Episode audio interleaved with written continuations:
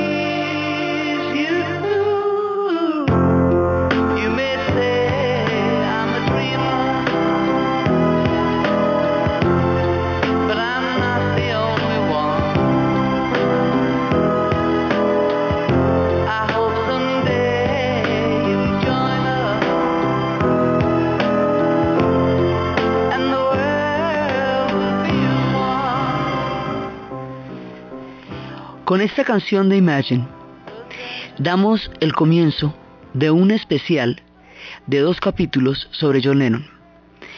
En esta canción, John Lennon plantea un manifiesto que terminó siendo la síntesis de la utopía que se formuló durante la década de los años 60.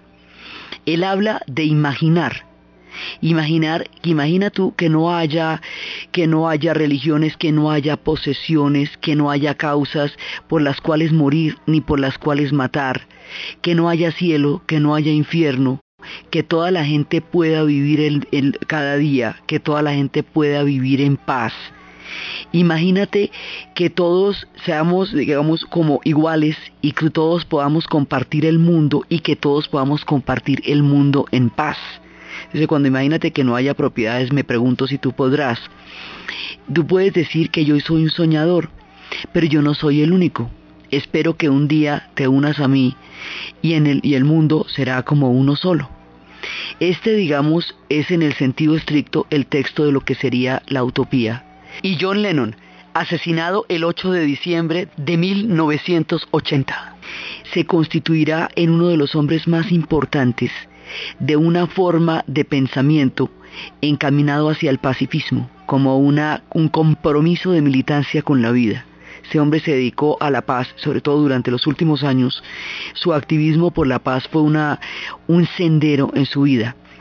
Este personaje es fundamental en la segunda mitad del siglo XX, porque en el momento en que se produce una revolución cultural y cuando el pensamiento empieza a cantarse más que a contarse, él va a musicalizar y a expresar lo que va a ser la, una revolución cultural que se va a dar y que se va a conocer con el nombre de contracultura.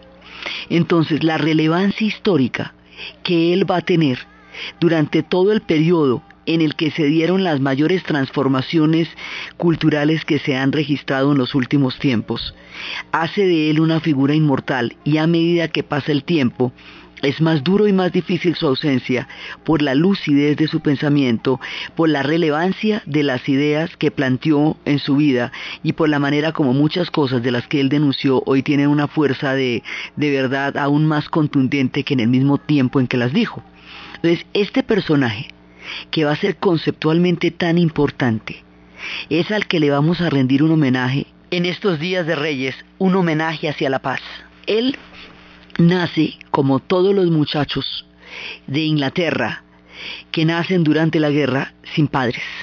Va a ser huérfano, lo mismo que Paul McCartney va a ser huérfano, y eso los va a unir mucho.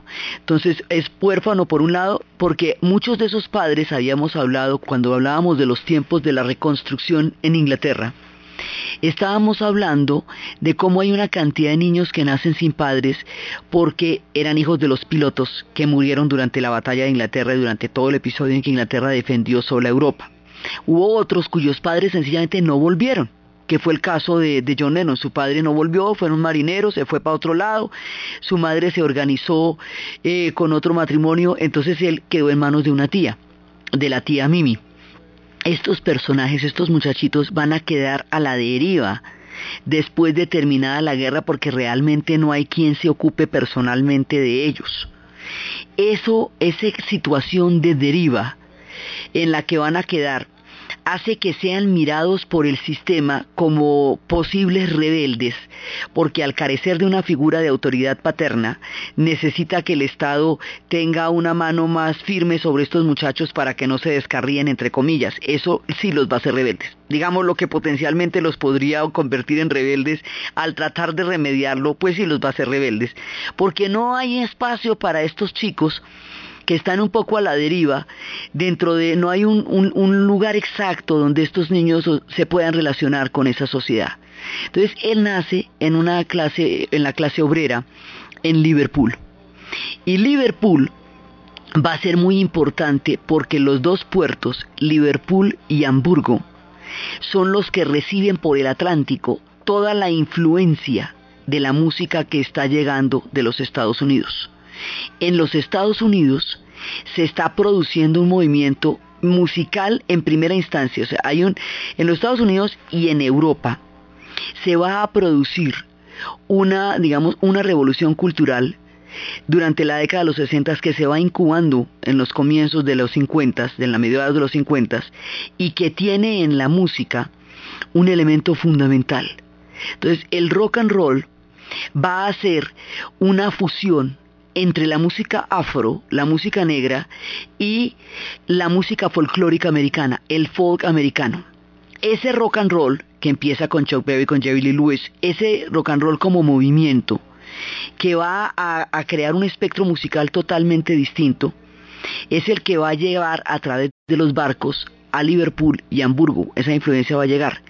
El rock and roll va a crear una catarsis y va a crear una manera totalmente diferente de entender el mundo y van los conciertos y los discos van a crear un fenómeno que se empieza a formar recién en ese momento en la cultura, que se llama un mundo para la juventud antes de la formación del rock and roll, o usted era niño y estaba en la onda de Walt Disney, o usted era adulto y se sostenía. Pero entre los 14 y los 25 años, que es cuando las personas están formando su carácter como individuos, no había ningún espacio para la juventud distinto de la repetición sistemática del modelo que sus padres habían hecho, fuera que quisieran o no repetirlo. El rock and roll va a crear un mundo para la juventud y se va a dar en un momento en que empiezan a darse profundas transformaciones. Entonces, cuando sale el rock and roll en las emisoras norteamericanas, va a crear toda una revolución no solamente rítmica, sino que va a chocar muchísimo con el puritanismo de una sociedad protestante que no puede asimilar una forma de ritmo, primero que no pueden entender que no los incluye y que además eh, resquebraja, digamos, choca con toda la, forma como se entendían las buenas costumbres. Esto va a hacer que el rock and roll vaya a ser terriblemente perseguido en los Estados Unidos en sus comienzos, no solamente para los que tocaban, sino para los disc jockeys que programaban rock and roll en las emisoras. Era terrible, incluso las apedreaban, apedreaban a las emisoras y a los disc jockeys. El rock and roll va a crear todo un fenómeno. Ese fenómeno lo van a escuchar los soldados. Hay cualquier cantidad de soldados en Europa en el, momento de la posguerra porque todas las bases quedan allá. En Alemania van a entrar por Hamburgo y a Liverpool pues llegan directamente del Atlántico. Esos soldados van a traer el rock and roll, cantidad, la influencia va a llegar directamente a estos dos puertos, Hamburgo y Liverpool. Estos muchachos de la clase obrera que están naciendo en esa Inglaterra todavía muy herida por la guerra, van a empezar a escuchar el rock and roll, lo van a escuchar en, pues en sus tocadiscos y van a empezar a comprar guitarras. Y a ver cómo se toca eso, o sea, eso todavía no sabe con qué, no, con qué come eso, se va, se va a llamar la escuela del oído, porque lo que van a desarrollar es una capacidad para aprender solamente por oído la música, tratando de reproducir la influencia que llega del rock and roll y del blues por la vía de Liverpool y de, y de Hamburgo. Son movimientos en, un principio muy eh, alternativos, subterráneos. Son movimientos underground. A esta cultura más adelante se le va a llamar la cultura underground porque es una cultura del subconsciente de las ciudades. Entonces John Lennon entra en contacto con esa influencia y esa influencia va a marcar su gusto por la música. Más adelante, él se va a encontrar con aquel con quien crearía la alquimia de la genialidad, Paul McCartney. Ese encuentro va a ser una cosa tan monumental y tan impresionante que va a potencializar la capacidad genial de cada uno de ellos dos. Paul McCartney también era huérfano y Paul McCartney tiene un talento musical, tiene formación musical porque su padre era músico, pero además tiene un talento melódico absolutamente impresionante. Y van a formar con George Harrison y con Ringo Starr los Beatles. Los Beatles como grupo, más allá del fenómeno publicitario o del boom o de la Beatlemanía, van a ser tan importantes durante toda la época de la contracultura porque van a ser aquellos que logren expresar musicalmente no solamente lo que está pasando, sino los cambios, las mutaciones. Los Beatles son mutantes, son capaces de cambiar de una época a otra. Son capaces de entrar en el rock and roll cuando el rock and roll está generando todo ese furor, son capaces de entrar en la psicodelia cuando empieza a darse una nueva mirada del mundo, son capaces de entrar en lo político cuando se va a cuestionar el tema de la politización de la música, todas las matices que va recorriendo esta revolución cultural, los Beatles la van a expresar. Tanto es así que históricamente se ubica la contracultura como un fenómeno que cuestionó todos los paradigmas de la cultura, digamos, europea y norteamericana, en muchos niveles eran una suma de movimientos. La contracultura como tal en Estados Unidos va a ser una suma del movimiento por los derechos civiles con lo que, con lo que empieza, después los movimientos por, la, por, los, por el derecho al discurso libre en las, en las universidades, la revuelta de Berkeley y los movimientos universitarios, van a estar también los movimientos, después más adelante el hipismo, van a estar también las mujeres, van a estar los movimientos indios por la recuperación de la dignidad indígena, los movimientos de las minorías, de los chicanos, de los puertorriqueños.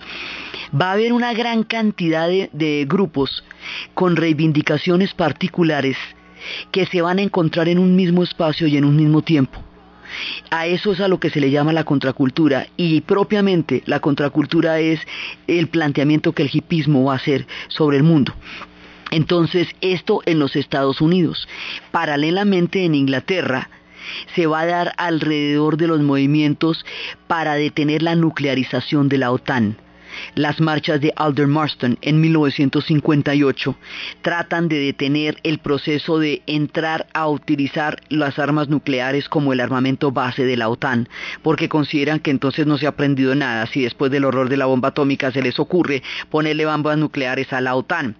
Esas marchas de Alder Marston van a estar dirigidas por Bertrand Russell, el gran filósofo que en esa época ya tenía 72 años, y esas marchas van a estar dirigidas por un comité que se llama el Comité de Desarme Nuclear. Entonces era Committee of National Disarmament. La sigla SC del Comité de, de Desarme, esa sigla va a pertenecer a un logo que se va a hacer el símbolo de la paz.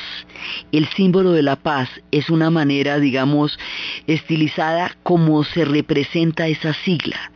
Y ese símbolo va a recorrer de ahí en adelante un ícono en la historia de Occidente, el símbolo de la paz. Se acuña en Inglaterra, Alder Marston, 1958.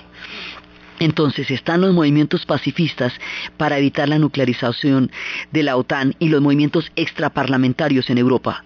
Y en los Estados Unidos simultáneamente empiezan los movimientos por los derechos civiles y empiezan los movimientos que van a cuestionar las bases de la cultura americana haciéndola tratar de ser fiel a sí misma. Si es la tierra de la libertad y de la democracia, que la democracia y la libertad sea para todos. Entonces, si es cierto que todos son iguales ante la ley, como lo dice la Constitución, como un principio autoevidente en sí mismo, entonces, ¿por qué existe la discriminación racial en el sur de los Estados Unidos? ¿Por qué todos los, eh, los estados del sur están segregados? La pregunta por cada uno de los puntos que fundamenta la nación americana y cómo no se cumple en la realidad es lo que va a llevar a la contracultura. Y el punto que la va a aglutinar, lo que va a hacer que estos movimientos vayan a dejar de ser reivindicaciones particulares, de grupos particulares, y se conviertan en una gran movilización de masas, va a ser el fenómeno de la guerra del Vietnam. Entonces, es eso, digamos, que va a poner en contacto, porque contra eso sí está todo el mundo. O sea, todos tienen claro que no apoyan y no están de acuerdo con la intervención norteamericana en Vietnam durante ese tiempo. Entonces, eso es lo que va a hacer que el movimiento se vuelva un fenómeno de masas. Eh, la categoría histórica en la cual se define la contracultura, dicen que la contracultura empezó cuando la canción de los Beatles A Hard Day's Night llega al primer lugar de las listas y termina en 1962 y termina cuando se firman los acuerdos de paz entre Henry Kissinger y Le Docteur en París, poniendo fin a la guerra del Vietnam.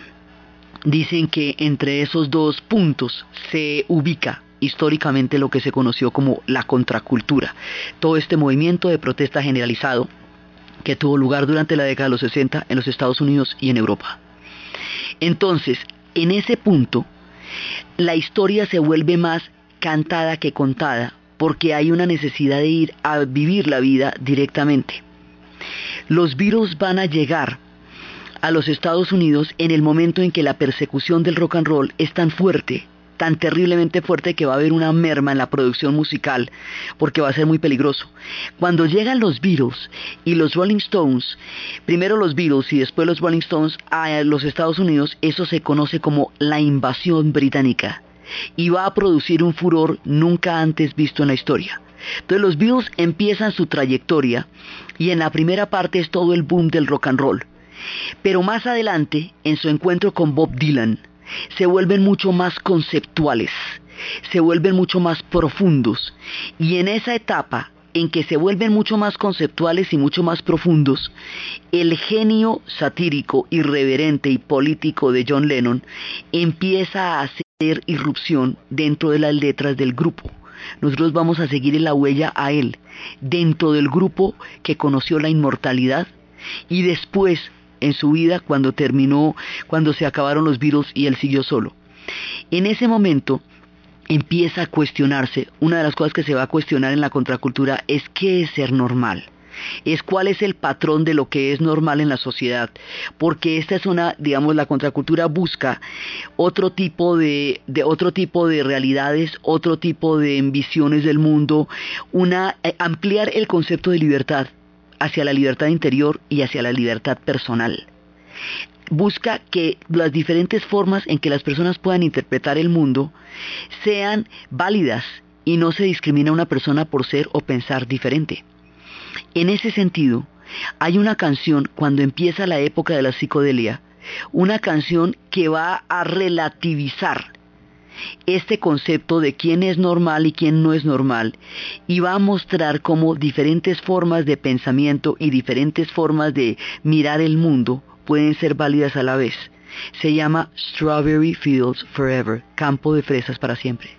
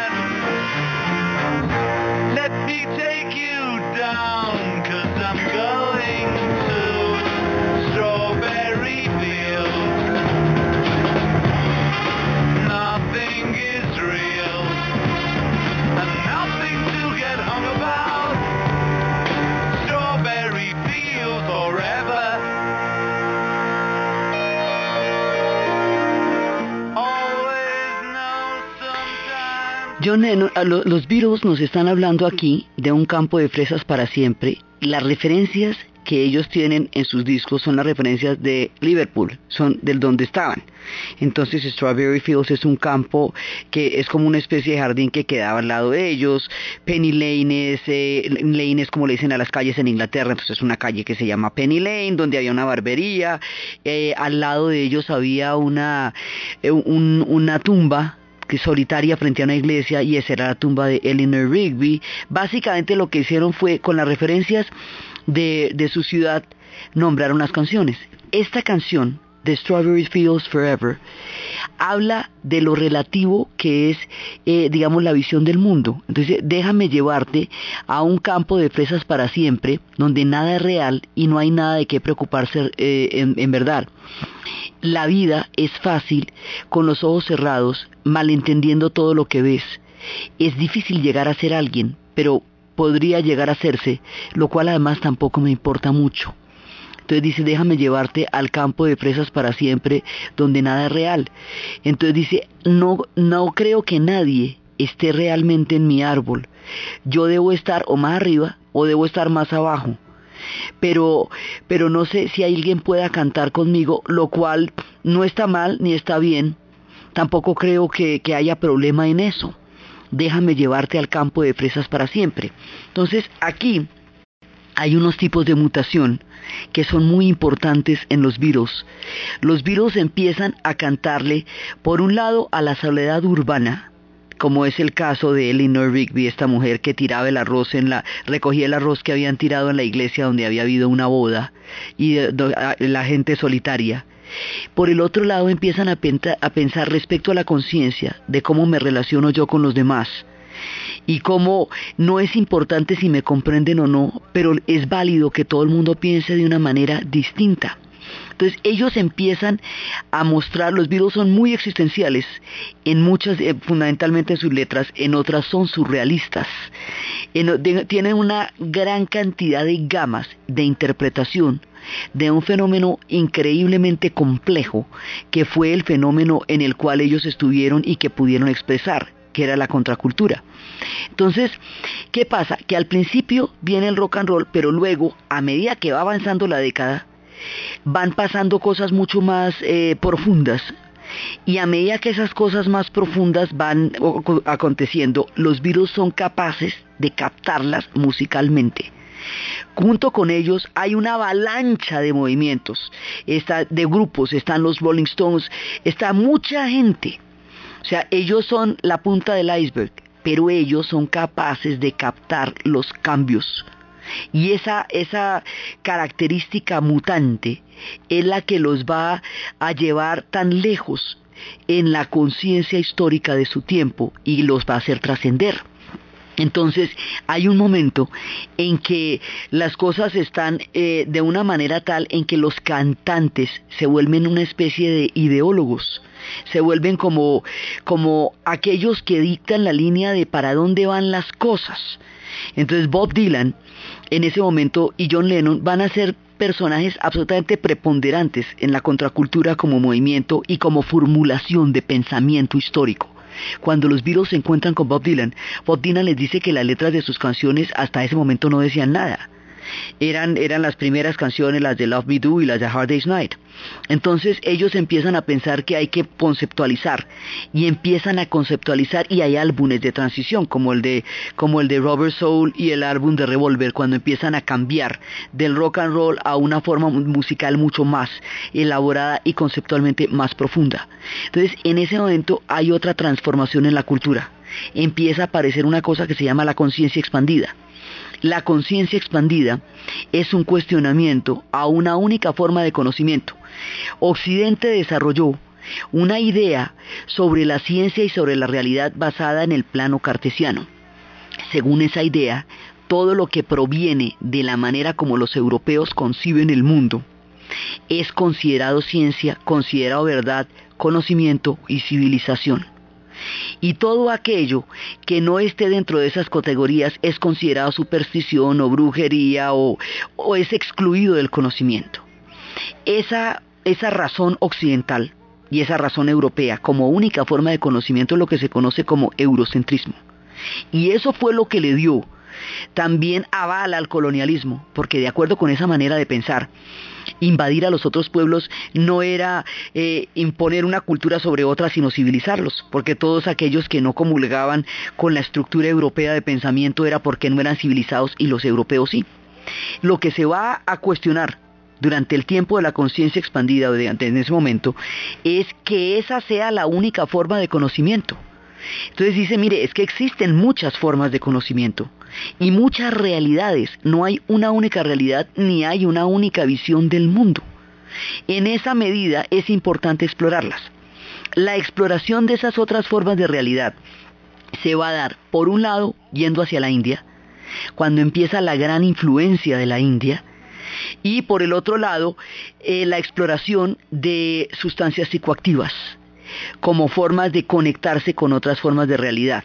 Esa, digamos, fueron como las, dos búsquedas eh, más extendidas. Entonces la gente que se fue hacia la India encontró en el pensamiento hindú una complejidad que fue la que hizo que el contacto entre las basuras nucleares de una sociedad industrializada a la brava como se industrializaron norteamericanos tan aceleradamente y el concepto hinduista del cosmos formara el pensamiento ecológico. Entonces hay muchos cambios a nivel de la conciencia y hay muchos cambios a nivel de la percepción, a nivel de la estética y a nivel de la música. Cuando eso se produce, en ese momento los virus, cuando ya está dado un cambio profundo en el concepto musical, en el concepto de lo que es civilización, de lo que es realidad, de lo que es normalidad, cuando se cuestionan tantas cosas a la vez, los virus van a salir con un disco que va a revolucionar toda la historia de la música de ahí en adelante, porque es el disco que va a hacer posible que se, que se den nuevas fusiones, va a ser la matriz de lo que va a ser el rock sinfónico, de lo que va a ser el rock progresivo, de lo que va a ser más adelante los mixers. No existían en ese momento eh, eh, aparatos que fueran capaces de mezclar sonidos, así que cada sonido tuvo que inventarse uno por uno los virus van a sacar una revolución dentro del concepto de conciencia expandida. La conciencia expandida tiene una manifestación estética que es, eh, digamos, una, una especie de, de encuentro que se tenía para alterar la percepción de la mente. Eran sesiones en las cuales se daban, se producían eh, efectos sonoros, efectos visuales, efectos eh, táctiles que alteraran eh, la mirada del mundo para buscar otras formas de conocimiento. A eso se le llamó psicodelia. Y eso en términos visuales eran esas mezclas entre neón y negro y eran los afiches que, que, hacían esas ilusiones de bosques mágicos. Eso es visual, pero también es musical. Musicalmente hablando, los, digamos, los más grandes exploradores de eso van a ser, eh, va a ser Pink Floyd. Pero los pioneros en términos de conceptuales y musicales van a ser los Beatles con un disco que se llama Sgt. Pepper's Lonely Hearts Club Band. Ese disco parte la historia de la música en dos. Y ahí hay una canción que habla de la psicodelia en el sentido mismo de la palabra y que se hace una representación de cómo se estaba transformando la época. Ese disco se llama Lucy en el cielo con diamantes, Lucy in the sky with diamonds.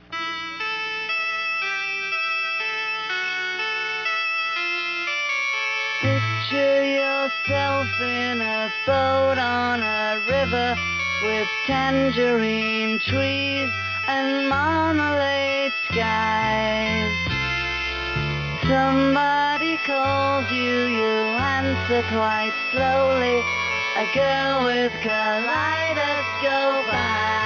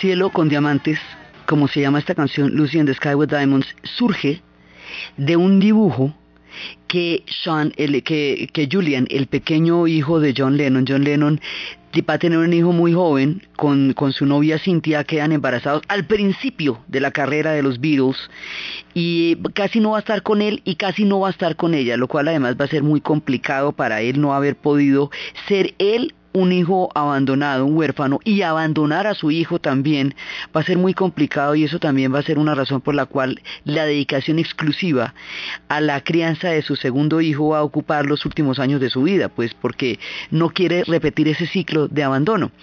Entonces van a hacer este chico que se llama Julian, Julian le va a mostrar un, un dibujo y dice quién es ella. Y dice, ella es Lucy en el cielo con diamantes, Lucy in the sky with diamonds.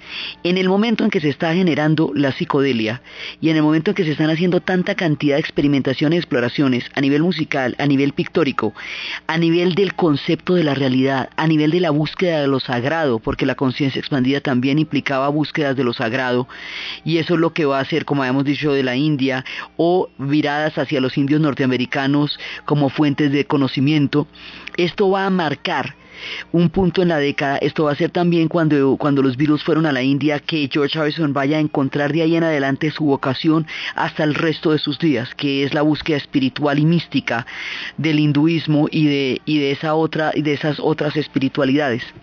Dentro de eso, y dentro de la, de la exploración creativa que hay tan grande en ese momento, es cuando John Lennon y McCartney, Lennon y McCartney están, digamos, es casi que inexplicable el uno sin el otro durante toda la época de los Beatles. Conceptualmente se nota mucho la diferencia entre uno y otro, porque había uno que era mucho más político y más conceptual, que era John Lennon, y el otro era mucho más melódico, pero la alquimia es inseparable ninguno de los dos hubiera podido potenciar su genialidad de la manera como lo hicieron si la historia no los hubiera no los hubiera puesto juntos y nosotros nos habríamos perdido de, la historia de nuestras vidas si no se hubieran encontrado. Entonces a partir de eso que le dijo el niño él escribe esta canción. Lo que pasa es que las siglas son LSD y eso les va a generar una gran cantidad de problemas porque en aquella época en San Francisco se está dando un movimiento, un movimiento que era um, un movimiento que se llama era el verano del amor y el verano del amor es el surgimiento del hipismo. Y el surgimiento del hipismo va a llevar a un planteamiento tan radical con respecto a la sociedad que va a hacer que ellos se excluyan y vayan a vivir, los hippies vayan a vivir un mundo paralelo. Entonces todas estas cosas se están dando alrededor del momento en que los Beatles están cantando. Y cuando se están dando todas estas cosas, ellos van a escribir esta canción de Lucy and the Sky with Diamonds. San Francisco se va a volver un epicentro de una, de, un, de una revolución que está empezando y que está dando toda una nueva mirada del mundo.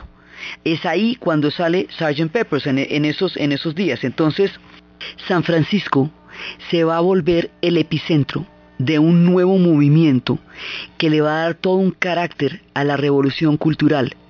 Ir a San Francisco y llevar flores en el pelo era una manera de decirse partícipe de los nuevos vientos históricos que estaban surgiendo de allá.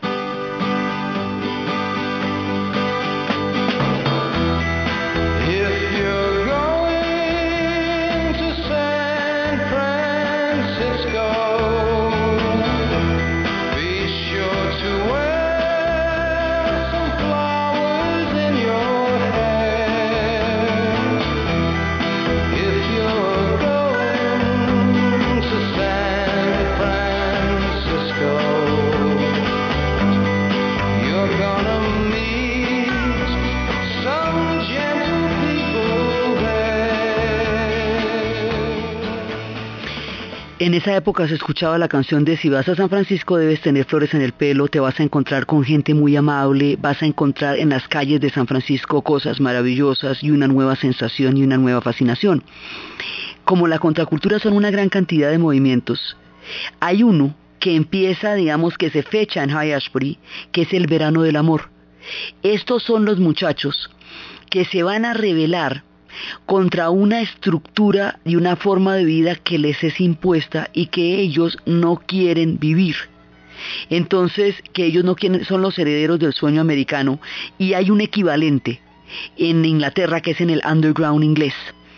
Entonces, el hipismo, como se les va a conocer, empieza en San Francisco. Los muchachos que van a llegar allá llegan huyendo de una sociedad que consideran falsa y que consideran doble y que consideran consumista los hippies se van a rebelar contra lo que ellos llaman la deuda. Y es, mire, yo a usted lo visto, lo alimento, le doy compota, le doy zapato, le doy todo lo que usted quiera. Pero cuando usted crezca, usted me va a pagar cada compota, cada vacuna y cada desvelo. Usted va a hacer lo que yo quiero que usted sea. Usted va a llegar a donde yo no llegué.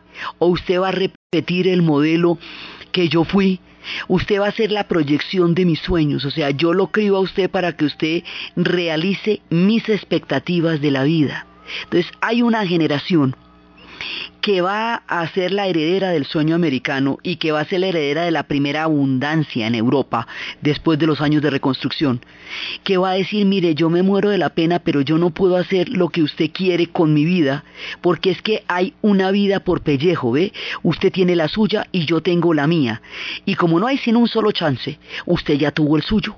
Sea que le guste o no, eso es problema suyo, pero este es el chance mío y yo voy a hacer con la mía lo que a mí me parezca. ¿Y usted qué quiere hacer? Pues yo no sé, pero quiero la oportunidad de preguntármelo. Por ese cuestionamiento es que se va a dar una ruptura generacional profunda en los Estados Unidos y en Europa la ruptura generacional se va a dar porque la gente que nació después de la guerra vive en un mundo infinitamente distinto al que vivieron los que nacieron antes de la guerra. Entonces por eso es que no se van a poder, digamos, entender. Cuando los arrojan de High Ashbury, en High Ashbury es cuando se va a conocer por primera vez el ácido, que es una, una droga psicotrópica que, digamos, es, eh, surgió por el laboratorio Sandoz, la popularizó el, profesor Timothy Leary, y después de eso en High Ashbury empezó la búsqueda a través de, del ácido de otras formas de realidades. Entonces, digamos, hubo, había toda una, una mirada a través de estos vehículos en esa época que tenía una connotación completamente diferente a la, a la que tomaría después. Durante el primer año, el ácido no se, no se sabía qué era. Al cabo de un año lo declararon ilegal, la gente fue expulsada de High Ashbury, pero ya no podían volver a su casa porque ya la ruptura había sido real. Ya no te podían regresar, ya les habían puesto máquinas de coser ahí donde quedaba el cuarto de ellos y todo. Entonces van a crear comunas. Y las comunas se van a volver un movimiento paralelo, un movimiento, digamos, alternativo a la sociedad norteamericana y va a haber comunas en los Estados Unidos, va a haber comunas en Canadá, va a haber comunas en Europa, va a haber comunas en todas partes y alrededor de ella se va a dar un mundo, eh, digamos, un mundo paralelo a la cultura existente, que es el que se llama contracultura, y eso es el hipismo. Es una, digamos, una crítica tan radical al sistema que van a formar una vida paralela. Entonces los hippies van a vivir en comunidad porque detestan un individualismo tan feroz. Van a tener un trabajo creativo y lúdico porque detestan el trabajo alienante. No van a ser competitivos porque detestan la competencia. No van a tener una doble moral porque les parece que eso conduce a todas las falsedades. Entonces van a tratar de crear nuevos códigos, familias voluntarias, formas de vida distintas. Eso va a ser todo eso. Entonces, cuando pasa todo esto, lo de, el, tema del ácido se va a volver muy complicado. Y a esta canción de Lucy in the Sky with Diamonds le van a meter una cantidad de problemas por las siglas. La canción en realidad lo que representa es un universo diferente. Eso es una manera de imaginarse usted, digamos, como se está tratando de ver que hay distintas formas de habitar el planeta, digamos que no que no hay, no hay solamente un mundo, sino muchos mundos. Es, una, es un proceso de liberación interior y es un proceso de mirar el mundo a través de otros ojos. Entonces, esto es como una especie de, digamos, de visión que imagínese usted en un barco, en un río, con árboles de mandarina y cielos de, mermelada, y alguien lo llama y usted contesta con muy despaciosamente, y es una chica con los ojos caleidoscópicos, y hay flores de celofán, de amarillo y de verde, y están eh, moviéndose y eh, girando sobre su cabeza, y uno va a buscar por la chica con el sol en los ojos y se ha ido. Es luz en el cielo con diamantes. Y la sigues a un, a un puente donde hay una fuente donde hay, donde hay casas y, donde hay casas roqueras y la gente está comiendo eh, de marshmallow. Y cada uno sonríe y, y, tú vas pasando por entre las flores que, creen, que crecen a una altura increíble. Y los taxis y los periódicos aparecen en las playas tratando de sacarte de allá. Y tú te buscas, te, te trepas en la parte de atrás de tu cabeza y, eh, miras hacia las nubes y, y te das cuenta que tú te has ido y empieza, digamos, es como la psicodelia en el sentido estricto de la palabra, es una forma visual de imaginar otro tipo de universos. ¿Sí? Y eso es luz en el cielo con diamante, porque imagínate tú en un tren, en una estación, con, eh, con gente de plastilina, mmm, con corbatas que parecen, que parecen eh, hielos, que parecen vidrios, ¿sí? Y empieza, digamos, es una, toda una mirada, eh, digamos, alterada de la realidad. Eso es luz en el cielo con diamantes. Y eso es lo que también sería la película de Submarino Amarillo, que es mirar un submarino amarillo que está viendo otros mundos. Hay metáforas de otro tipo de universos para ampliar los horizontes mentales. Y eso es lo que significa Lucy en el cielo con diamantes, es la época de la psicodelia. Entonces, estos movimientos que están surgiendo en San Francisco, en High Ashbury, este movimiento hippie que va a ser, digamos, va a ser pacifista por definición. Ellos son completamente antibélicos. Ellos eh, buscan otro tipo de, de vida, una sociedad más diversa, justa, tolerante, capaz de convivir con la diferencia del otro, una sociedad en la cual las personas puedan plantearse otros ejes de relación distintas de la ambición, la codicia y el dinero. Estos fenómenos se dan en sociedades donde la gente ya tiene resueltas las necesidades básicas de la mayoría de la población, y puede entrar en otros niveles de reflexión porque los tres golpes diarios ya los tienen garantizados. Cuando toca garantizar el golpe, la cosa es más difícil. Pero entonces esta gente ya tiene, digamos, una mirada más, eh, tiene capacidad para una reflexión más profunda sobre el sentido de la sociedad en la que está.